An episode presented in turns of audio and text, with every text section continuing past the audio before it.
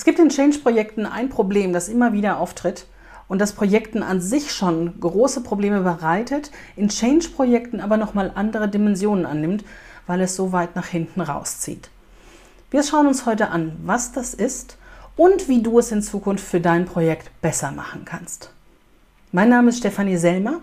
Ich begleite Unternehmen in Change-Projekten seit mittlerweile mehr als zwölf Jahren. Das heißt, immer dann, wenn es darum geht, dass durch gute Kommunikation oder durch Change Management Mitarbeiter und Mitarbeiterinnen mitgenommen werden sollen in eine Veränderung, dann bin ich zur Stelle.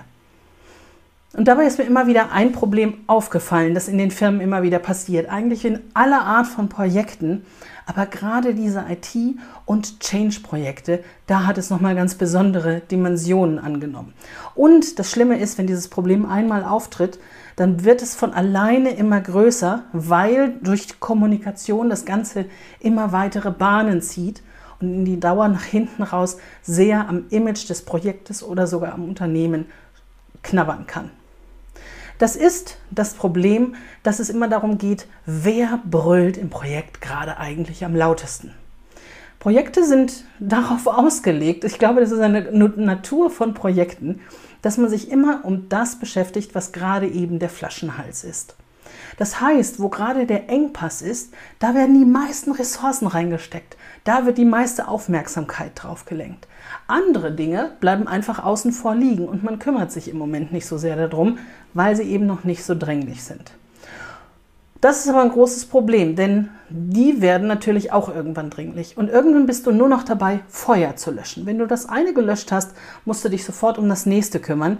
Und das nächste dahinter sitzt schon wieder in deinem Rücken und wartet nur darauf, dass du am besten ganz viel zu tun hast und plötzlich bricht alles über dich zusammen. Das Schlimme ist in der Change-Kommunikation, wenn dir das da passiert, dann ist das nicht nur etwas, was du versuchst irgendwie mit deinen Ressourcen auszubügeln, dass du mehr Zeit irgendwo reinsteckst oder ähnliches, sondern das wird bekannt im gesamten Unternehmen. Alle Mitarbeiter und Mitarbeiterinnen, die du von irgendetwas überzeugen möchtest, die du, möch die du dazu überzeugen möchtest, dass sie eine Veränderung mitmachen, die kriegen ein totales Chaos, weil du dich nur darum kümmerst, Feuer in deiner Kommunikation und im gesamten Projekt zu löschen. Das ist absolut nicht das, was Vertrauen in dein Projekt steigert. Mitarbeiter und Mitarbeiterinnen wollen nicht unbedingt, dass du alles von vornherein weißt, aber sie wollen merken, dass du die Dinge im Griff hast. Das schaffst du, indem du dich nicht nur aufs Feuerlöschen konzentrierst, gerade in der Change-Kommunikation, sondern dass du weißt, Change-Kommunikation ist nur so stark, wie das schwächste Glied in einer Prozesskette. Es gibt gerade bei der Kommunikation ein Glied, das immer wieder ausfällt. Und da gebe ich dir mal einen kleinen Insider.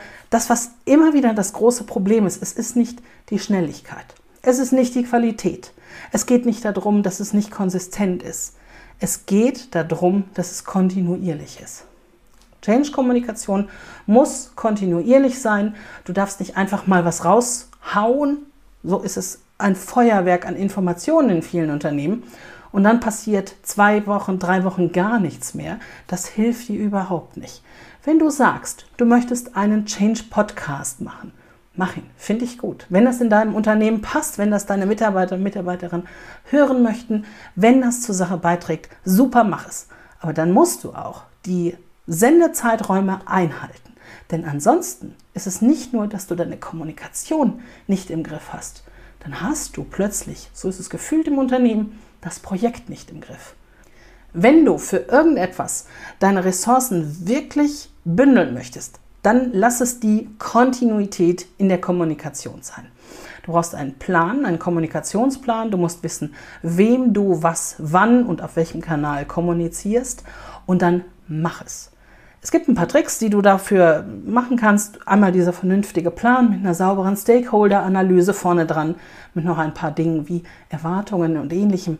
Und du brauchst Templates. Wenn du einmal etwas vorbereitet hast und du weißt, dass es gut funktioniert, dann nutze das als Template. Bau dir das so auf, dass du es einfach nur noch aus der Schublade ziehen kannst, damit du in deiner Kontinuität nicht gestört wirst. Du musst nicht jedes Mal die Welt neu erfinden.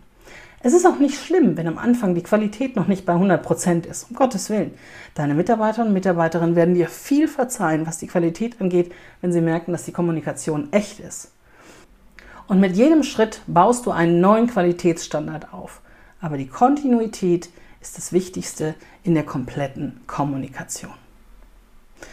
Wenn du mehr wissen möchtest darüber, wie du Kontinuität wirklich sicherstellen kannst, wie du das ressourcen- und kostenschonend machen kannst, also ohne dass gleich alles hinten drüber fällt, nur damit die Kontinuität in der Change-Kommunikation gewahrt ist, dann lass mich das wissen.